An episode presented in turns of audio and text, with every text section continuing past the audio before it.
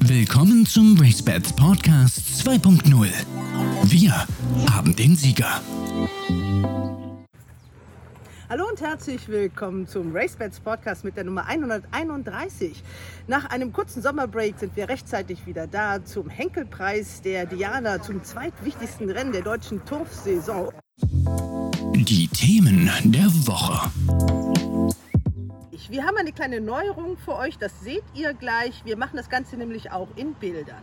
Wir nehmen euch mit auf die Rennbahn und jetzt sind wir natürlich in Düsseldorf, ganz klar. Es geht um den Henkelpreis der Diana, das zweitwichtigste Rennen der deutschen Turfsaison. Gleich gibt es hier die Auslosung, die ist ganz besonders wichtig hier. Und ich werde sprechen mit Peter Schürgen, der ist nämlich mit dabei. Ich werde sprechen mit Markus Klug, der gleich fünf Starterinnen stellt. Und wir schauen zurück, wie es im letzten Jahr war, mit der Siegerin Palmas und den großen Emotionen über den Besitz. Wenige waren das. ist nicht so. Ah.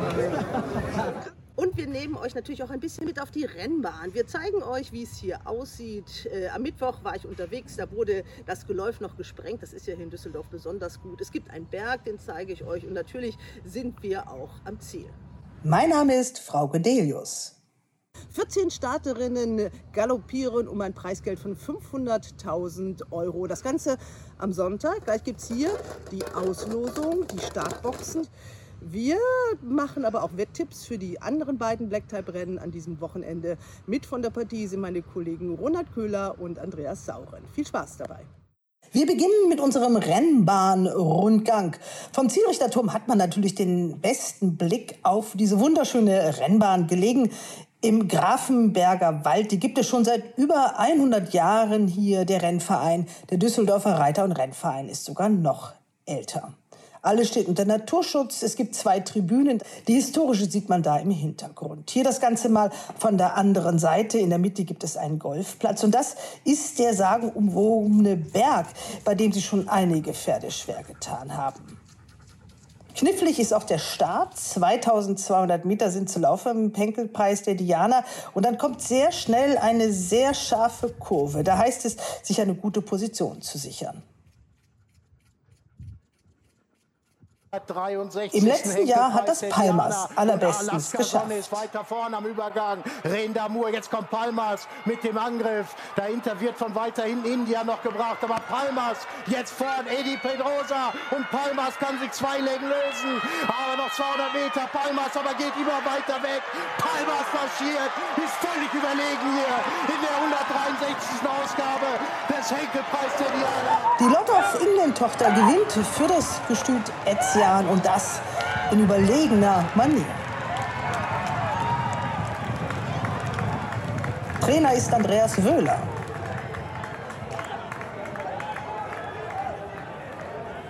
Das war mal wieder richtig so ein toller, großer Sieg, oder? Ganz toll veranstaltet. Ja, also, die kann es gar nicht glauben.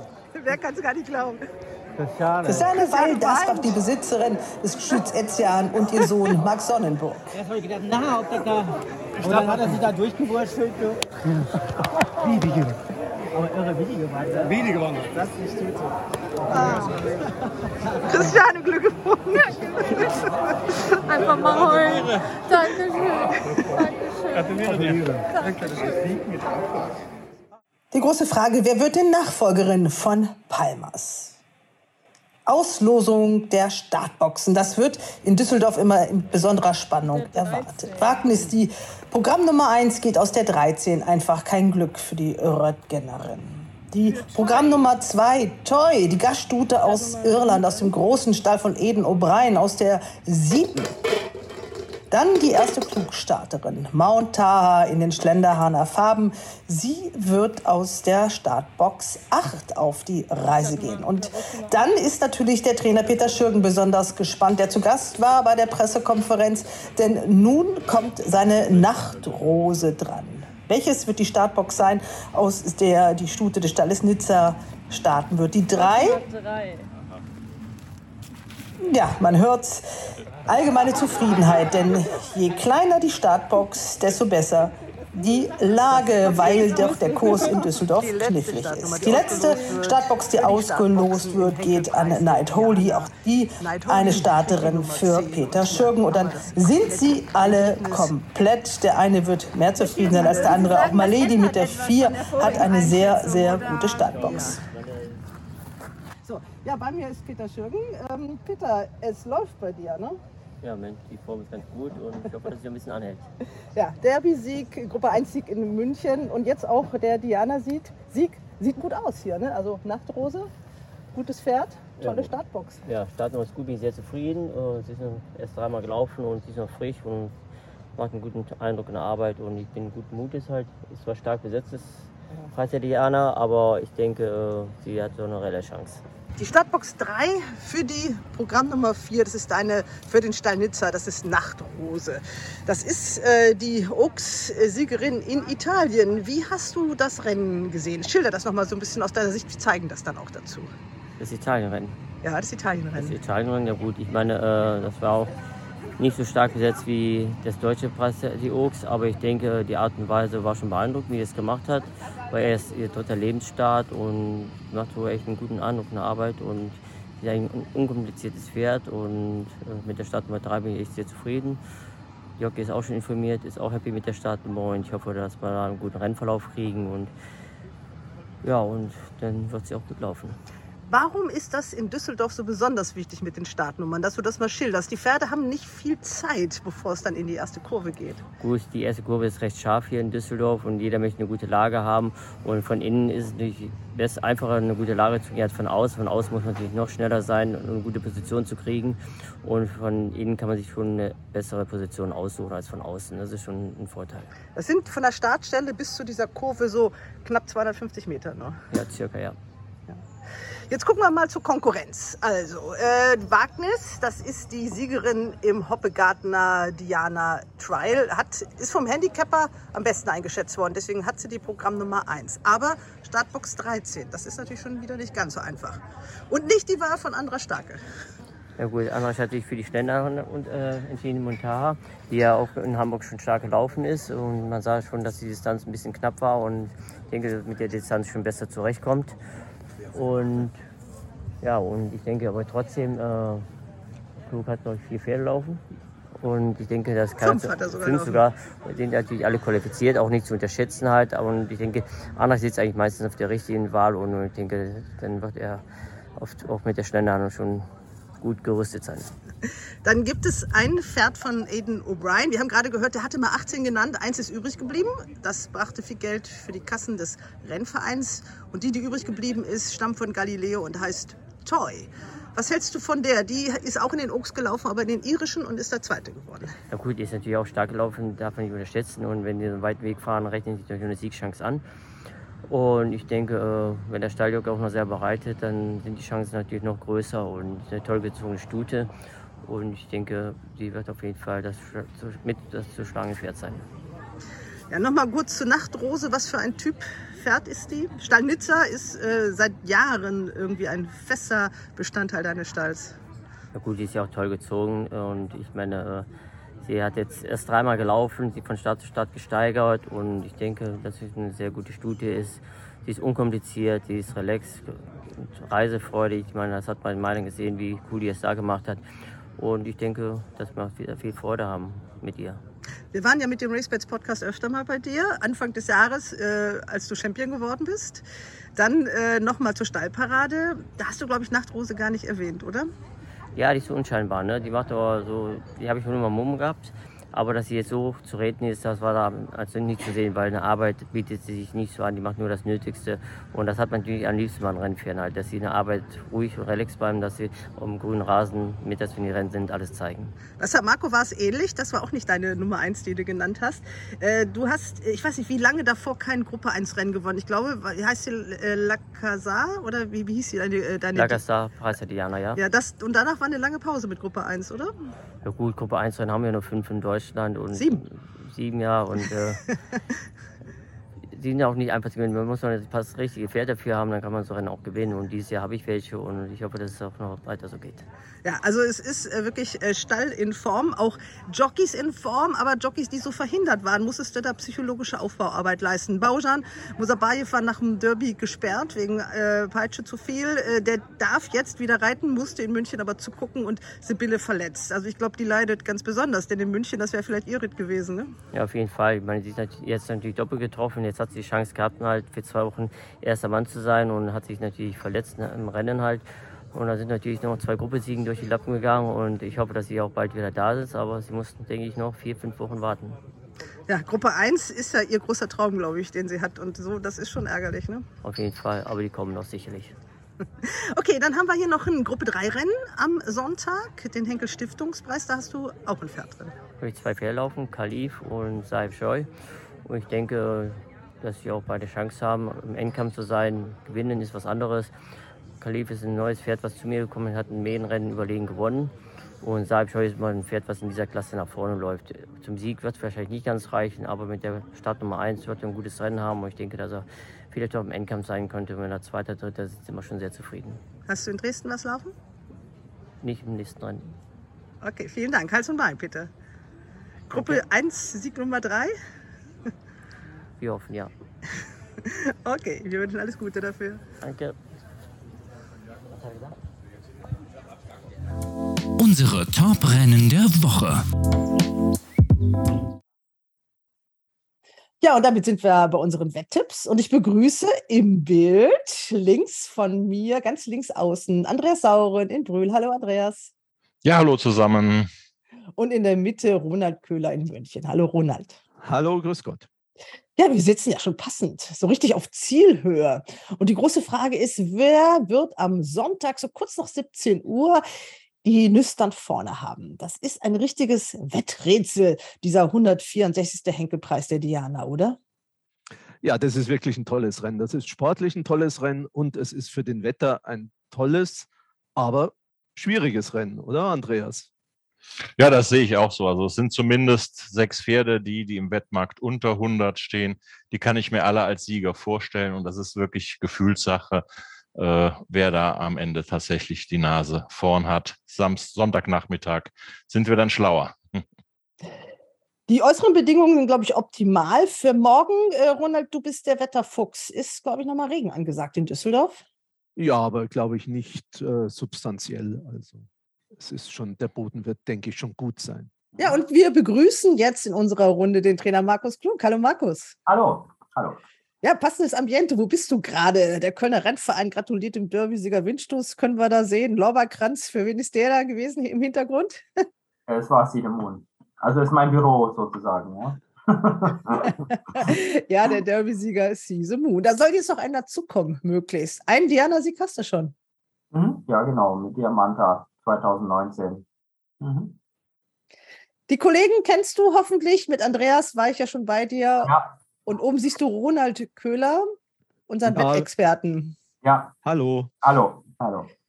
Ja, weiß nicht. Möchtet ihr starten und fragen? Wir machen dann doch direkt, äh, starten wir mit dem Heckepreis der Diana. Äh, wollt ihr den Trainer gleich mal was fragen? Ronald? Ja, erstmal habe ich festgestellt, dass vier der sechs Top-Favoriten am Wettmarkt aus dem Stall von Markus Klug kommen. Ist das äh, Belastung, Freude, Stress, äh, egal? Wie ist das Gefühl? Ja, von allem ein bisschen, würde ich mal sagen. Also man freut sich natürlich aufs Rennen, weil man natürlich schon Hoffnung hat, ähm, dass man es vielleicht auch gewinnen kann, dass einige eine sehr gute Chance haben. Natürlich ist, äh, gerade weil die Erwartung dann auch hoch ist, äh, ist man auch dann natürlich angespannt und ein bisschen nervös. Aber ja, ich mache das ja jetzt schon ein paar Jahre. Ich meine, dass man so viele chancenreiche Pferde hat, wie es bei uns dieses Jahr war, war ja im Derby auch so ähnlich. Ne? Und äh, dann, äh, das hat man eigentlich nicht so häufig. Ja. ja. Aber ähm, ja, aber eigentlich ist die Vorfreude größer als die Anspannung, muss ich sagen. Ja, es ist ja auch aus unserer Sicht einfach äh, ein tolles Rennen. Ich war hier, sehen, hier seht ihr äh, jetzt äh, den Langzeitmarkt von RaceBets. auf Ja, meinem wir Monitor? sehen. Ja, da können wir doch gleich mal so ein bisschen konkreter drüber sprechen. Also, ähm, Wagnis ist das höchst eingeschätzte Pferd des Handicappers. Markus. Ja, ist gleich, gleich mit Mountaha, ne? Stehen beide 6,0 Ja, aber jetzt der Handicapper. Also, Ach so, okay, Handicap. geht mit der 1 ins Rennen und Ja. ähm, aber der Racebets Wettmarkt, das ist ja vorne, also die 0,5 Punkte da zwischen Toy, Wagnis, Nachtrose und Montar, die können wir ja kaum zählen. Ähm, die Wahl von Andrasch ist Montar und der weiß, wen er Ja. wählen muss, oder? Ja, es fällt ihm natürlich auch nicht leicht, aus der diesjährigen Auswahl dann ein, sich für eine zu entscheiden. Ne? Das ist ja schon klar. Also leicht ist es nicht. Ähm, aber ja, er meint, äh, sie hätte in Hamburg kein glückliches Rennen gehabt und äh, hätte da vielleicht auch schon gewinnen können gegen Veldis Post. Und er meint schon irgendwo Gefühlssache, aber er tendiert halt minimal zu Montaha. Mhm. Da würde Die ist ich ja vor Ham Entschuldigung, da würde ich gerne noch mal gerade äh, nachhaken bei dem Hamburger Laufen, Mhm. weil äh, in der Tat war das für mich als Außenstehender ein kleines bisschen überraschend, dass sich Andros so früh für Montaha entschieden hat. Mhm. Aber dann äh, ist das ja wohl doch so, dass man diese Hamburger Form nicht so ganz akzeptiert, oder? Nein, also man darf äh, zwei Sachen nicht vergessen. A, ich weiß nicht, ob ihr das Rennen noch im Kopf habt, das war jetzt nicht so. Wir gucken uns das Rennen jetzt Genau. mal an. Mhm. Ich weiß Ja. nicht, ob ihr es jetzt sehen könnt, dann lasst ich Ja. jetzt. Ja, ja, Die war ja da schon mächtig unter Druck. Eigentlich schon eingangs des Zielgerans äh, wurde ja schon ordentlich geschoben von Frankie. Ja. Und ja, das äh, richtig, aber wenn man das ganze Rennen sieht, die hat am, sie hat am Anfang ziemlich, war sie ziemlich heftig und äh, lag eigentlich dann in einer guten Position, hat dann äh, auf der Gegenseite einige Positionen verloren und hat dann ähm, ja im Schlussbogen ja so einen kleinen toten Punkt gehabt. Mhm. Ähm, aber der Andrasch kennt ihn natürlich, was in dem Fall mit dem Frankie nicht war. Ich meine, man kann ihm man, einem Jockey viel sagen, aber wenn man das Pferd dann doch kennt, dann ist es nochmal was anderes. Ähm, ja, Mountar war auch in der Arbeit, sage ich mal, im Tick besser als Wagnis, aber wir arbeiten ja auch nicht über die Renndistanz. Wir wir Mhm. gehen jetzt über 1400 Meter meistens dann noch. Ähm, und ähm, das war eigentlich mit allen äh, zufriedenstellend. Also auch nach der Schlussarbeit hat Andrasch nicht bereut, dass er sich schon vorzeitig für Montara entschieden hat. Nee, nee. nee. Theoretisch hätten wir noch Zeit gehabt, das bis, dann, bis heute zu ändern. Ja. ja, ja. Es ist, äh, du bist ja eingangs schon gefragt worden, ja trotzdem schwierig. In der, beim Derby war es eine ähnliche Ausgangssituation, da hattest du auch so viele Starter. War es am Ende 2-3, einen zweiten, den du sicherlich nicht so unbedingt erwartet hast, der aber die Form natürlich von, von My Lady nochmal oder Me Lady nochmal richtig aufgewertet hat, der schwarze Peter von äh, Krefeld. Mhm. Ähm, du warst schon ein bisschen enttäuscht. Ich habe äh, ja dann mit Andreas Helfenbein auch gesprochen. Der sagte, ja, wir haben eine kleine Feier gehabt. Der Trainer brauchte ein bisschen, um sich dann doch über diese Platzierung freuen zu können. ja, was ist jetzt nicht äh, der zweite und dritte Platz, waren jetzt nicht die Enttäuschung. Ist, äh, was, was, was für mich so bitter war an dem Tag, war die Art und Weise. Weil ich, äh, man hat ja gar, mit, gar nicht gerechnet, dass der schwarze Peter das, das ähm, ähm, so, so stark läuft. Aber die Art und Weise, weil als die Fälle durchs Ziel sind, war ich mir zu 99 Prozent sicher, dass ich gewonnen habe. Und dann kommt dann die Durchsage, dass man doch nicht gewonnen hat. Das ist dann schon hart. Ja, ähm, wenn da jetzt, sag ich mal, die Fälle durchs Ziel sind, wir sind eine Länge dahinter, zweiter, dritter, ist alles in Ordnung. Aber die Art und Weise war halt schon für einen emotional schon bitter, ne, wie es gelaufen ist. Ne. Gerade weil man halt eben, wo die Pferde durchs Ziel waren, es ging ja nicht nur mir so, es ging ja mit fast allen, denen ich, denen ich, mit denen ich gesprochen habe, so dass sie alle gedacht haben, der schwarze Peter hätte gewonnen. Ja, und das ist dann natürlich schon, in dem Moment natürlich schon bitter. Man hätte gern Zielspiegel gehabt auf dem Zielfoto, Ja. oder? Ja, ja. Wie kann sowas überhaupt passieren? Also ich meine, du kennst die Rennordnung besser als wir. Ich habe mir vorgenommen, Mhm. die mal durchzulesen. Ich habe es noch nicht geschafft. Muss da nicht eigentlich einer sein? Also ich habe mal danach, daraufhin in der Rennordnung nachgelesen, da steht nur, dass ein Rennverein, ähm, ein, ich glaube, wie es formuliert ist, ähm, weiß ich jetzt gar nicht mehr hundertprozentig, aber dass sie eine äh, Zielfotoanlage haben müssen. Davon explizit vom Spiegel steht, glaube ich, gar nichts in der Rennordnung drin.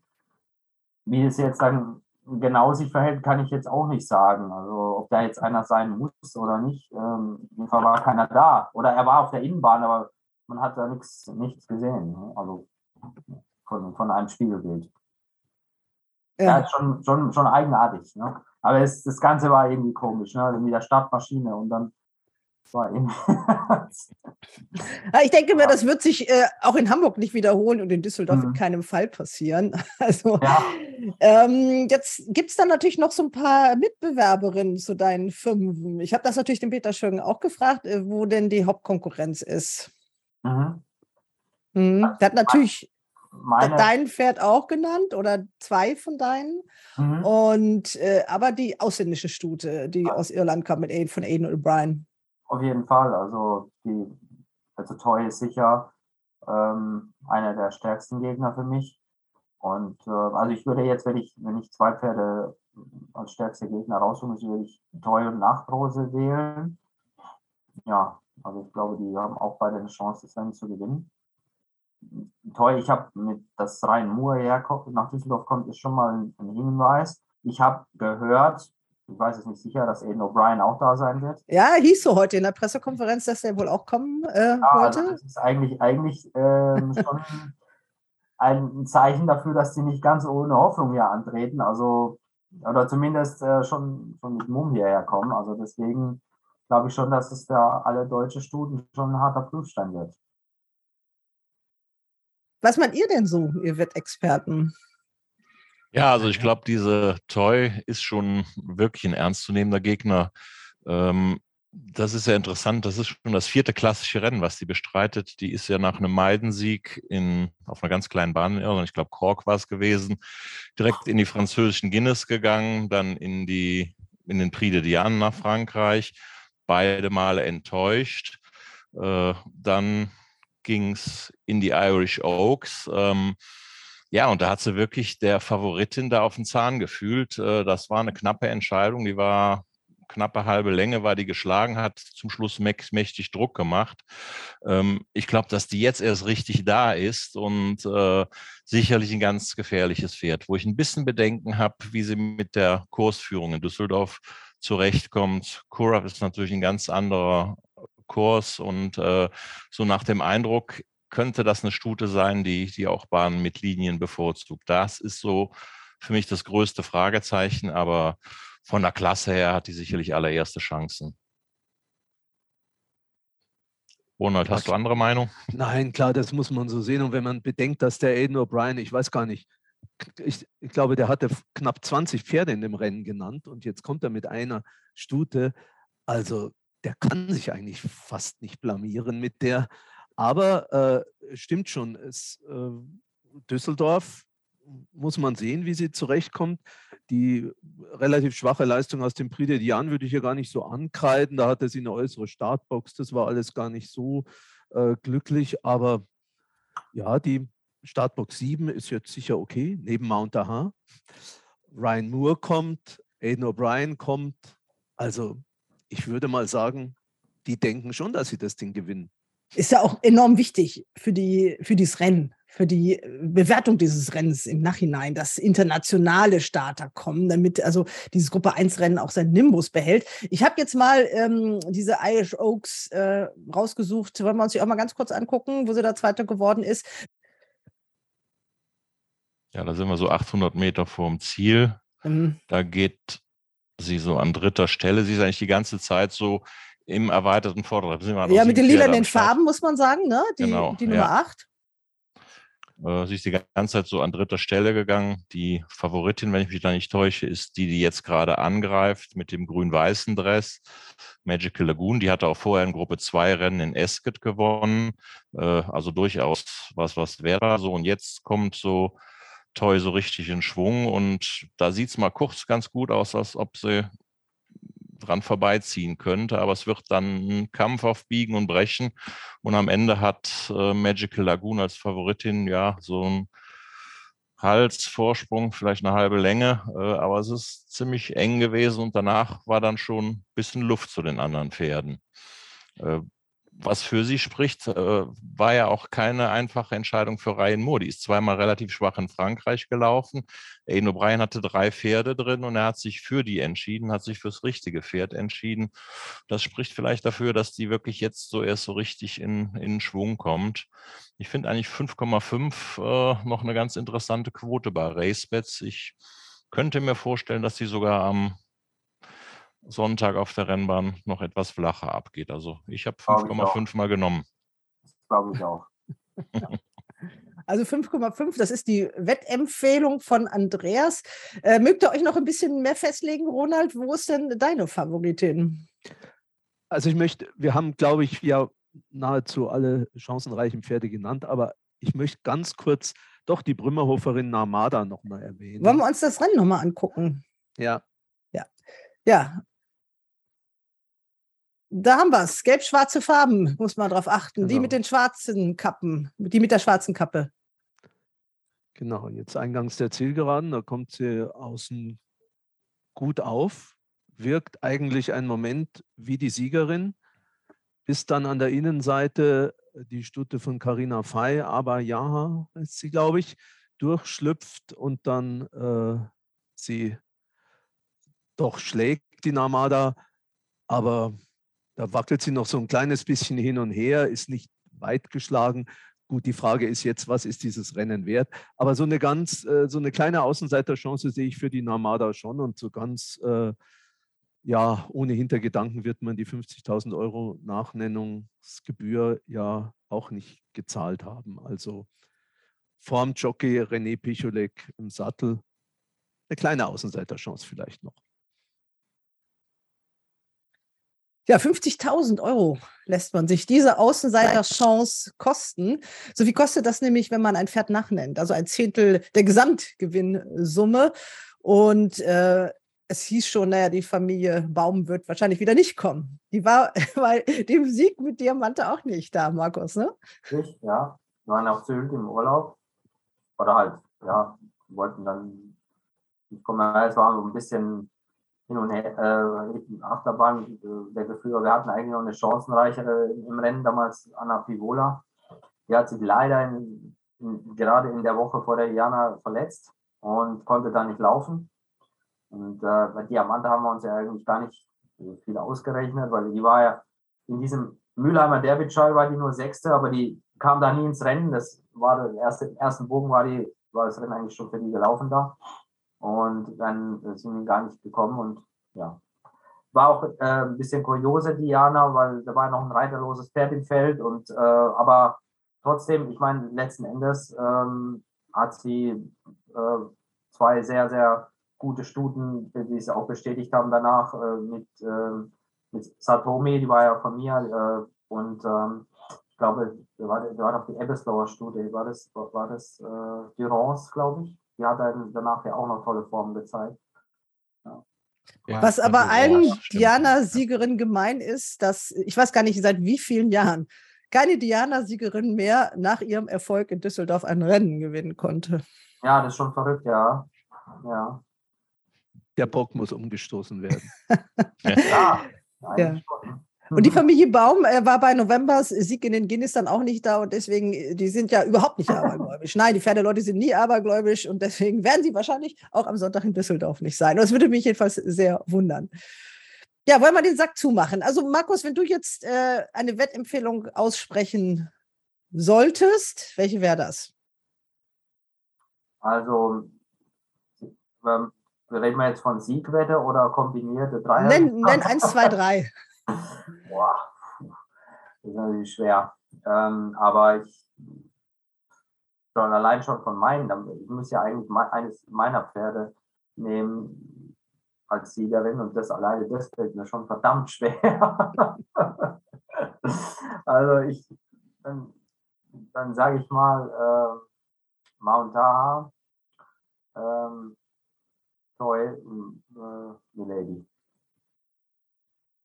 Okay. Andreas? Ich habe fast genau die gleiche Dreierwette, nur habe ich Toy und Montara rumgedreht. Also Tau, Montara und Toy, Montara und Milady wäre meine Dreierwette. Und Ronald, du? In dem Rennen, ich weiß nicht, ob ihr es schon gesehen habt, äh, gibt es übrigens eine Viererwette auch. Was bedeutet, dass zumindest im äh, Tagesmarkt es vier Platzquoten gibt. Also jetzt nicht bei den Langzeitquoten, da muss man aufpassen, aber im Tagesmarkt vier Platzquoten. Und wir sind ja eigentlich immer äh, die Sieg- und Platzwette hier im, im Podcast. Also meine Sieg- und Platzwette wäre eigentlich Nachtrose, äh, weil die habe ich in München gesehen, als sie Assistent geschlagen hat. Und ich habe mir das Mailänder Rennen angeguckt. Gut, die italienischen Rennen, da bin ich immer ein bisschen skeptisch, aber der Stil war schon gut. Und die 800 Meter Zielgerade in Mailand, das muss man auch erstmal durchstehen, dass man da an der Spitze nach Hause kommt. Also meine Siegplatzwette wäre Nachtrose, aber ich sage auch noch eine Viererwette an. Die ist Nachtrose, Toy, Mount Taha, Narmada. Na, da guckt der Markus aber nicht so glücklich. Also ich, ja, das ist jetzt ein bisschen blöd, aber ich wünsche ihm trotzdem Hals und Bein und nur das danke, Beste. Danke. Also ich, ich, ich lege mich mal fest und sage, die Siegerin wird äh, aus den äh, fünf Pferden äh, sein Mount Taha, Wagnis, Milady, Nachtrose und Toy. Eine von den fünf wird gewinnen. Da bin ich mir relativ sicher. Oh, das ist ja jetzt Okay. mal eine gewagte Aussage. Die hätte ich ja sogar treffen Ja, ich sag mal, immerhin hast du jetzt, hast du Well Post rausgelassen. Das fand ich jetzt schon mal. Ja, gut. Äh, Ich hätte sechs ich hätte- gesagt, aber Ich hätte, ähm, ich hätte im Derby auch immer Schwarzer Peter rausgelassen. ja, ich auch, leider. also, Und in der Union hatte ich ihn gewettet. Ja. Ähm, wir machen ja gleich noch den Henkel Stiftungspreis. Markus, da brauchen wir dich jetzt gar nicht so für, weil da hast du ja keinen Starter. Aber du hast, und äh, das ist zwar so ein bisschen außer der Reihe, Mhm. ähm, du hast in dem zweijährigen Rennen gleich drei Pferde laufen. Da sag bitte noch mal ganz kurz äh, was dazu. Also das ist gleich das erste Rennen und die Zweijährigen, das ist ja immer äh, ganz besonders aufregend. Ja, also Postman ähm, hat uns beim ersten Stand ein bisschen enttäuscht. Ich glaube, gewonnen hätten wir da nicht, auf keinen Fall gegen die Fairhofer Stute. Ähm, aber wir haben schon damit gerechnet, dass wir Zweiter werden. War da nicht so, war da nur Vierter am Ende. Und die zwei Pferde, die vorhin waren, ja, die waren dann im Auktionsrennen jetzt am letzten Samstag auch nicht, äh, sind auch nicht so toll gelaufen. Aber der hat sich schon, ich glaube, der hat einfach vom, vom Kopf her den Start gebraucht, aber er hat in der Arbeit deutlich mehr gezeigt als in dem Rennen. Und ähm, ja, Missouri ist ein Halbbruder von Milady. Ähm, ja, der hat äh, schon sehr gut gearbeitet, dann war ein bisschen so schwank, mal, mal richtig gut, dann war es wieder nicht so gut. Aber ja, er hat jetzt genug gemacht und ähm, ja, von der, von der Schwester waren wir jetzt auch nicht so überzeugt, dass sie direkt beim ersten Start direkt gewinnt. Hat sie dann geschafft. Äh, und ja, Superus ging auch ordentlich. Ich bin ja sowieso ein Trainer, wenn man so verfolgt. Ich lasse ja die Zweijährigen auch immer gern laufen mal, wenn ich, wenn die jetzt ge- gesund sind und genug gearbeitet haben, dann lasse ich auch mal gerne, wenn die Rennen hier in der Nähe sind, auch mal mehrere Pferde in einem Rennen laufen, einfach, einfach um, um äh, auch, auch, auch zum Lernen. Aber die gingen alle drei ganz ordentlich. Ich glaube, Postman durch die Rennerfahrung, die er jetzt schon hat, ja, könnte ich vielleicht einen Tick stärker einzuschätzen als die anderen beiden. Aber ja, ob es für einen ganz nach vorne reicht, kann ich die Gegner zu schlecht einschätzen noch. Vielleicht noch einen kleinen Satz zu Agire in Dresden, wenn Genau. wir schon da Das ist, ist ja unser ganz besonderer Liebling, ne? das steigerungsfähigste Pferd hier bei uns, äh, bei unserem Ja. Podcastbesuch. Ja, war ja auch. Ich meine, er hat angefangen Sieglos und steht jetzt bei 85. DRG, ähm, das Rennen ist deutlich einfacher als das letzte. Ich meine, der Sprung vom Ausweg 3 dann ins Gruppe 3 nach Dortmund war schon extrem hoch. Er war da, ähm, es, das Rennen war gar nicht so schlecht, war gut besetzt und er ist da ähm, nicht so schlecht gelaufen. Er war vor gestandenen Gruppepferden in der Klasse und auch nicht weit hinter gestandenen Gruppe 3 Pferden. Ich glaube, dass das Rennen jetzt einfacher ist in, Dresden. Das Ziel ist natürlich auch gerade für die Mutterlinie äh, erstmal eine Blackteil-Platzierung zu schaffen und ich glaube, das sollte möglich sein. Ich hoffe, dass der Boden nicht zu fest wird für ihn, aber ähm, vom Feld her und wenn vom Rennverlauf alles passt, dann sollte auf jeden Fall eine Chance haben, unter die ersten drei zu kommen. Ja. Okay, ich denke mal, dann können wir den Trainer nach einem arbeitsreichen Tag heute entlassen. Bist du heute aufgestanden, Markus? Ja, wir fangen, wir haben jetzt äh, diese Woche extrem früh angefangen wegen der Hitze. Und Das werden wir jetzt erstmal auch nicht ändern, weil nächste Woche soll es ja wieder kontinuierlich über 30 Grad geben tagsüber. Und äh, ja, und äh, beginnt der Arbeitstag halt schon um äh, Viertel nach vier. Oha. Deswegen hast du jetzt deinen Feierabend verdient. Wir entlassen dich und sagen ganz herzlichen Dank, Markus. Ja, vielen Dank. Das war wirklich sehr instruktiv. Ja, gerne, gerne. Ja. Danke auch. Und danke und schöne Grüße auf die Schelsig. Ja, ciao. Ja, Tschüss. Tschüss. Ja, dann ist äh, Markus jetzt weg, Viertel nach vier, man glaubt es nicht. Ne? Ja, wir haben uns überlegt, dass wir doch gleich in Dresden bleiben. Wenn wir von Aguirre das schon gehört haben, dann gucken wir mal, äh, wie es da so aussieht. Nastaria, die läuft da auch. Also da hat man ja auf diese teure Nachnennung verzichtet, obwohl man hat mal kurz drüber nachgedacht. Aber Volker Schleusner sind 50.000 Euro, glaube ich, einfach zu viel. Ja, 50.000 ist eine Menge Geld. Diana ist sicherlich noch eine andere Hausnummer äh, als dieses Rennen hier in Dresden, der Sommerpreis. Das ist ein Listenrennen für Dreijährige und Ältere über 1900 Meter. Und äh, in dem Rennen müsste Nastaria schon eine sehr gute Chance haben. Sie steht sicherlich auch nicht zu Unrecht als 2,8 Favoritin im Wettmarkt von RaceBets. Ähm, den, gucken wir uns, den gucken wir uns jetzt gleich mal an. Den haben wir jetzt hier. Könnt ihr hoffentlich sehen. Jawohl. Moment, ja, da ist er. Ja, ist auch natürlich klar die Favoritin, 2,8. Andreas, du kannst ruhig mal zum Wettmarkt ja. ein bisschen was sagen. Hm? Ja, wie gesagt, Nastaria 2,8 Favoritin.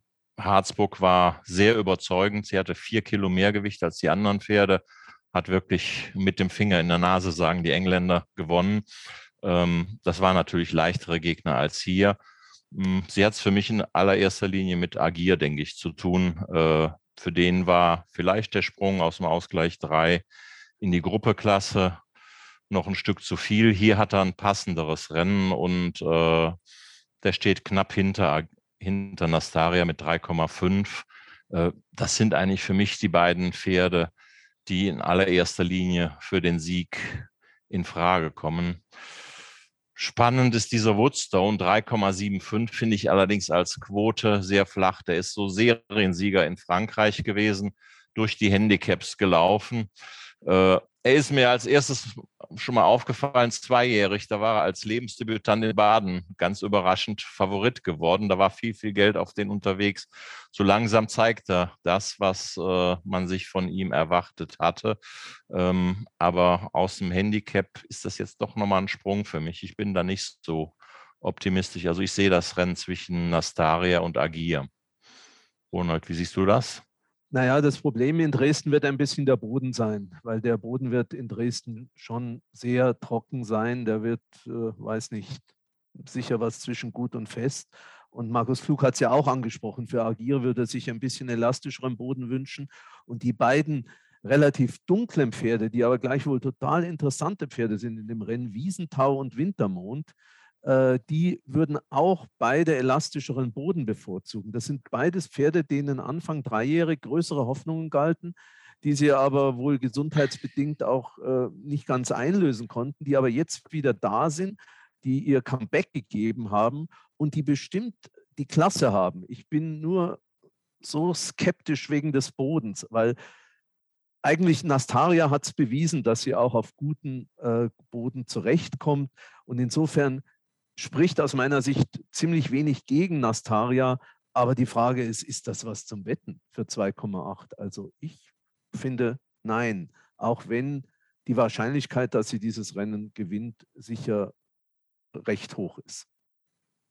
Und ja, wen würde, du denn wetten? Ich, äh, ich setze auf Wiesentau. Ich würde eine Siegplatzwette auf Wiesentau versuchen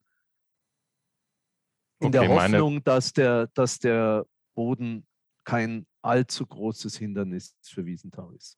7,5. Die gleiche Hoffnung, die gleiche Hoffnung habe ich bei Agir und ich wette, wie eigentlich die letzten vier Starts, äh, nochmal Agir. Ich versuche es mal, nochmal Listenrennen traue ich ihm zu und ähm, die Quote ist ein bisschen interessanter als auf Nastaria, deswegen für mich Agir. Ja, zweimal hat er gewonnen, der Andreas mit Agir in Krefeld und in Köln und in Dortmund dann eben der doch etwas ernüchternde sechste Platz. Aber jetzt sind wir ja wieder auf Listenparkett. Okay, also habt ihr euch da entschieden und Nastaria, an die glaubt ihr nicht. Na gut. Das kann man so nicht ja. nee, äh, äh, Die glauben, lohnt sich für euch nicht genug. Genau. So ist das. So würde ich es formulieren, ja. Also. Genau. Dann gehen wir nochmal ganz kurz, weil es ein Gruppe äh, 3 Rennen ist, äh, nochmal zurück nach Düsseldorf. Der Fritz Henkel, das Fritz Henkel Stiftungsrennen. Was sagt er denn dazu? Ja, da stehen Best Lightning, Peace Warrior und Khalif im Wettmarkt am kürzesten. Und die haben natürlich alle drei auch gute Chancen. Da brauchen wir nicht äh, drüber zu diskutieren. Das sind äh, allesamt äh, gute Pferde. Äh, trotzdem bin ich wieder auf der Suche nach etwas Lukrativen in dem Rennen. Und ich finde, ein sehr interessanter Teilnehmer ist Dapango aus dem Stall von Roland Jubasch. Nach dem fünften Platz im Bavarian Classic hinter Samarco, Somunstrak und anderen war im Derby der Weg zu weit. Der hatte einen guten Moment im Derby. Jetzt macht man einen radikalen Schnitt und geht auf die Meile. Das ist schon eine mutige Sache. Aber Roland Schuwasch war immer der Meinung, dass dieses Pferd zur Jahrgangsspitze gehört. Tore Hammer Hansen als Jockey engagiert. Ich plädiere für eine Siegplatzwette auf Dapango. Oh, das sind, ja. sind lohnende Tipps von Ronald. 10 zu 1. Ob die sich lohnen, das wissen wir erst. ja, ja, wenn, wenn er drin ist, ja klar. Ja, als ich mir heute Morgen den Wettmarkt angeschaut habe, du wirst dich wundern, Roland, ich habe ein Pferd gewettet und das ist Dapango. Äh, bin da 100% mit dir übereinstimmend. 10,0 finde ich eine sehr interessante Chance für das Pferd der war in München gar nicht so weit von San Marco und zur Moonstruck weg gewesen. Und ich hatte auch da schon den Eindruck, dass äh, 2000 Meter schon was weit sind. Dann hat er auch eine Trainingsstoppe gehabt zwischen dem Münchner Rennen und dem Derby. Im Derby hat der Eingangsdiagramm durchaus Momente gehabt. Ähm, ich glaube, die 1600 Meter könnten genau richtig für das Pferd sein. Die Mutter war eher so auf Sprintdistanzen, 1400, 1500 Meter zu Hause von Soldier Hollow. Also eine Meile könnte da gut passen und ähm, ich finde 10,0 auch eine interessante Quote. Best Lightning ist natürlich als Gruppe 2 Sieger aus Baden-Baden der logische Favorit, den, den muss man schlagen. Ähm, 2,8 ist natürlich auch eine relativ geringe Quote, zumal er auch zwei Kilo mehr Gewicht trägt als äh, Gruppe 2 Sieger. Mm, aber Best Lightning kann natürlich gewinnen, aber ich finde genauso die 10,0 auf Dapango als Siegplatzwette sehr interessant und habe die auch heute Morgen schon abgegeben. Ja, Dapango. Also zweimal sind sich meine Wettexperten einig. Dann haben wir noch was. Das Ding der Woche. Das Ding der Woche. Genau. Macht's kurz und knackig. Wer fängt an? Andreas. Ich, ja, ich bin am Sonntag in Frankreich, wo ich ja gerne mit meinen Dingern der Woche bin. Äh, da gibt es einen großen Renntag in Deauville. Äh, Gruppe 1 Rennen ist dort, aber ich habe mir im Gruppe 3 Rennen über 2500 Meter, das ist das vierte Rennen am Sonntag in Deauville. 15.15 Uhr ist da der Start. Ähm, da muss ich gerade kurz umswitchen. Hier ist das Pferd. Ich habe mir da Iresin, ein, hört sich an wie eine Stute, ist aber ein Wallach von Manduro übrigens. Das ist in dem Rennen die Startnummer 5. Äh, den habe ich schon seit letztem Jahr auf dem Schirm. Der kam spät erst dreijährig raus, hat dann eine Siegesserie gestartet, sieben Rennen in Folge gewonnen. Dann ging es letzten Herbst nicht so richtig weiter. Da war aber gesundheitlich was nicht in Ordnung. Man hat ihm jetzt fast neun Monate Pause gegeben, hat zwei Starts dieses Jahr, ein Class 2 Rennsieg, der war okay. Letztes Mal auf Listenebene war absolut beeindruckend. Ähm, Gruppe 3 traue ich dem Pferd absolut zu. Ich glaube sogar, dass das ein Gruppe 1 Pferd sein kann, wenn der gesund bleibt. Also für mich das Ding der Woche, die Nummer 5, Iresin in Deauville im vierten Rennen dort um 15.15 Uhr. Da sehen wir es auch, äh, das Rennen hier bei France Gallo und hier ist das Pferd, das gemeinte Irisin. Also, nochmal genau die Zeit, 14.33 Uhr, so genau nehmen die das hin, du will, das so, zweite ja. Rennen an diesem Renntag. Ronald, was hast du? Ja, ihr kennt mich doch. Es geht jetzt aus dem Grupperennen in den Ausgleich 4 und zwar nach Düsseldorf ins neunte Rennen, 1700 Meter Rennen mit Viererwette, elf Starter. Mein Ding der Woche ist was ganz was Süßes, die Nummer 5, Smarty. Eine fünfjährige Stute aus dem Stall von Philipp Jonkart aus den Niederlanden. Ein absoluter Bahnspezialist, eine absolute Bahnspezialistin, zeigte in Düsseldorf äh, mit Abstand ihre besten Leistungen hat alle ihre Siege, bislang vier auf dieser Bahn erzielt und Achtung, drei davon mit Lucas Delosier. Und wer sitzt am Sonntag im Sattel? Lucas Delosier. Also natürlich gibt es Gegner in dem Rennen. Äh, das wäre ja auch schade, weil sonst wäre ja die Quote viel zu niedrig. Aber ich finde, Smarty hat zumindest eine sehr, sehr gute Siegplatzchance und in meinen Augen noch dazu mit Startbox 1 auch eine gute Siegchance. Da haben wir sie, Smarty. Seht ihr sie? Jawohl. Ja, genau, Smarty. Und dann gucken wir ein bisschen auf die Formen. Luca Delosier war ja eine ganze Weile nicht da. Jetzt ja, ja, und die Form liest sich jetzt nicht so toll. Allerdings war der vierte Platz zuletzt in Mülheim schon ein kleiner Ansatz. Äh, ich warte schon die ganze Zeit drauf, wann sie wieder in Düsseldorf läuft. Und jetzt am Sonntag ist es soweit. Okay. Ja, dann haben wir es fast. Jetzt machen wir uns mal wieder alle zusammen hier, alle drei. Und ähm, ja, ich hoffe, euch hat das neue Format gefallen. Wir experimentieren natürlich noch ein bisschen und werden uns auch stetig verbessern. Und Andreas, du leuchtest dich denn bald noch mal ein bisschen besser aus. Jetzt wird es nämlich ein bisschen dunkel und deswegen äh, besorgen wir dir noch mal eine hübsche Lampe. damit wir dich dann auch in voller Pracht sehen können. Ja, Wenn ich also, ein paar Siege getroffen habe, schaffe ich mir eine an, ja. Genau, genau. also da Pango, also das ist der große Tipp bei 10, 10 zu 1, äh, da kann er schon äh, ein schönes Lämpchen bei rausspringen. Ich bedanke mich bei euch. Macht's gut. Wir sehen und hören uns nächste Woche wieder. Ciao, ciao. Ciao. Ciao. Das war's leider schon. Wir wünschen Hals und Bein